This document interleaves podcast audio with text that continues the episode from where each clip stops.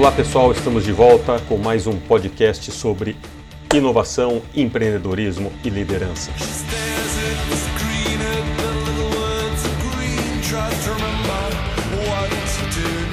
Momento mais do que turbulento, uma crise sem precedentes aqui na história e é o momento de rever a estratégia. Eu acho que essa crise acelerou uma tendência que para alguns se mostrava muito claro e se aproveitaram disso, e infelizmente a maioria não estava preparada e agora vai ter que correr atrás. Eu estou falando do foco no online, que vai desde as vendas online, trabalho home office, social selling e por aí vai. O que temos hoje é a maioria das empresas desnorteadas e infelizmente pouquíssimas crescendo. E não estou falando das que estão crescendo, são as fabricantes de álcool gel e máscara. Tem pequenas empresas crescendo sim. Aliás, só para deixar claro, a ideia aqui não é focar e fazer agora ser mais uma conversa sobre a pandemia. Está todo mundo saturado sobre isso. Eu quero falar realmente nas atitudes, nas ações que nós empreendedores temos que tomar para sobreviver a essa fase e estar tá preparados para a hora que o crescimento retomar. Então, quando a gente fala do online, fala dessa tendência que muitos se aproveitaram, só para dar um exemplo básico aí, desde o basicão, Netflix, que todo mundo assiste a hora que quer, quando quer, no aparelho que quiser, celular, tablet e tal, já mostrava uma tendência. Depois veio a febre dos deliveries, Rappi e iFood. Então o mercado já dava esses sinais para venda online em massa. Minha pergunta é: o seu negócio se preparou para isso? O seu negócio se preparou para fazer home office? E antes que você fale que tem uma indústria e é impossível, eu até concordo em partes, mas sempre tem algo que você consegue transferir para home office, ter essa estrutura, desde política de segurança, ter equipamento para isso, já saber quais ferramentas vai utilizar, Algumas empresas já têm um bom tempo que já se preocupam com a qualidade de vida do seu colaborador, então já permitiam que ele trabalhasse em casa duas vezes por semana e por aí vai. Então agora é forçado o negócio, a gente tem que aprender na marra. Outra pergunta: a gente está produzindo conteúdo relevante sobre seus produtos e serviços para atrair um novo público e potenciais clientes? Então, pessoal, agora não adianta chorar o leite derramado e muito menos que ler tudo quanto que é post e mensagens de WhatsApp sobre o coronavírus. Eu preparei aqui uma lista básica sobre alguns tópicos que, caso você ainda não começou a fazer pelo seu negócio e por você, recomendo que comece ainda hoje. É o momento de a gente dar um passo para trás, às vezes até dois, reestruturar, fazer novo planejamento para depois querer avançar. Realmente é um momento de reflexão, de você analisar sua empresa, o seu negócio como um todo, o seu foco, os seus produtos, seus serviços. De novo, é o momento de retroceder. Então permita-se fazer isso daí. É, não adianta a gente querer sair tomar um monte de decisão é, sem pensar muito, não. Para, pensa e reflita. Vem, dá esse passo para trás, analisa de cabo a rabo todo o seu negócio, toda a sua operação e você tem tempo para isso. A gente está em casa, mas é o momento de realmente dessa análise, fazer uma análise mais profunda aqui. Eu acho que nada é por acaso. E, na sequência, é você tomar decisões imediatas. Agir é melhor do que observar. Não fazer loucura, obviamente, a gente tem que analisar caso a caso cada ação que a gente vai tomar aqui, mas não é momento de ninguém ficar congelado. Se você não tomar nenhuma ação agora, você pode ter certeza que vai ter grandes problemas, você nem vai estar vivo daqui para frente. Então, de novo, agir é melhor do que observar. E muitos acabam recebendo várias mensagens também via grupos de, de WhatsApp, vem sempre geralmente a mesma pergunta: o que fazer com a folha de pagamento? É o momento de demitir funcionários, de reduzir salários, de dar férias coletivas. Não tem uma resposta genérica para tudo isso daí, vai depender de cada caso e principalmente do seu fluxo de caixa. Acho que o primeiro passo é renegociar com todos os seus fornecedores. Primeira coisa é você analisar todos os contratos que você tem. E preste muita atenção, veja como você vai tratar o seu fornecedor. Analise cada um deles. Não adianta você querer estrangulá-lo, tipo, não vou pagar, ou vou pagar sei lá quando, que lá na frente você vai precisar dele. E isso daí pode acontecer com você. Você também, como se coloque no papel de fornecedor, é, realmente quais são os clientes que vão te tratar bem. É uma faca de dois gumes, serve para os dois lados. Eu estou escutando muito a frase: a partir de hoje não pago ninguém, nenhum boleto.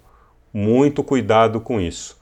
Tem muita gente achando que é uma coisa normal, que tá, todo mundo vai dar default, ninguém vai pagar ninguém. Não é por aí. Se isso daí acontecer, acabou o mundo. Né?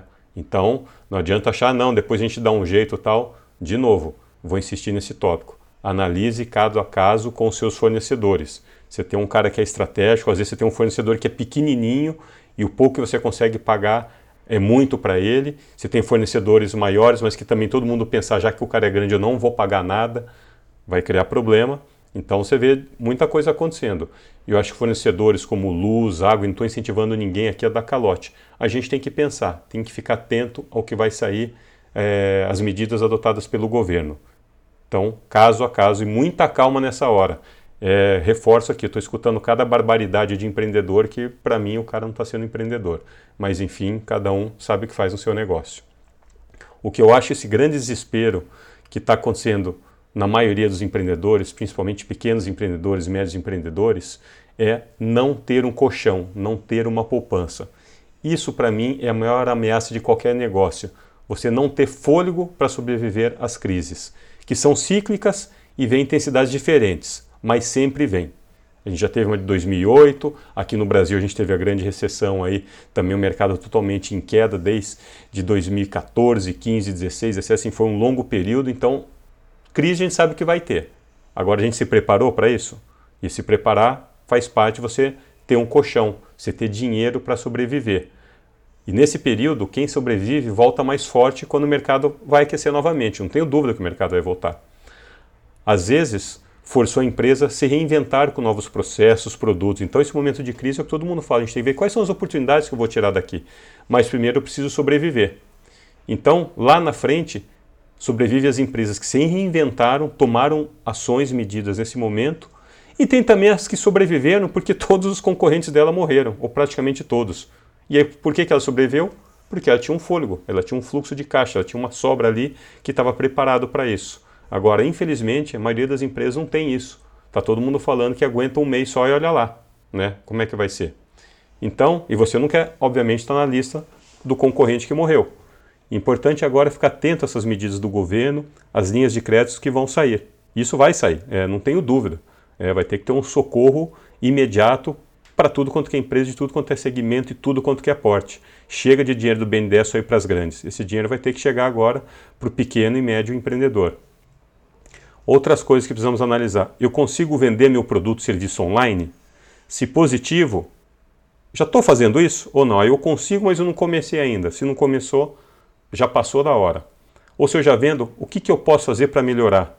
Como é que eu diversifico meus canais de vendas? Eu estou satisfeito com a minha forma, com a minha plataforma, com a minha logística, com o atendimento que eu estou fazendo? Eu estou usando realmente todas as ferramentas necessárias para vender mais e melhor? O momento é agora.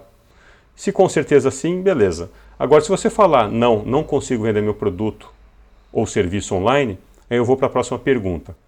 Estou produzindo conteúdo de relevância sobre os meus produtos e serviços a fim de atrair novos clientes? Se a resposta for não, meu amigo, realmente você está muito atrasado.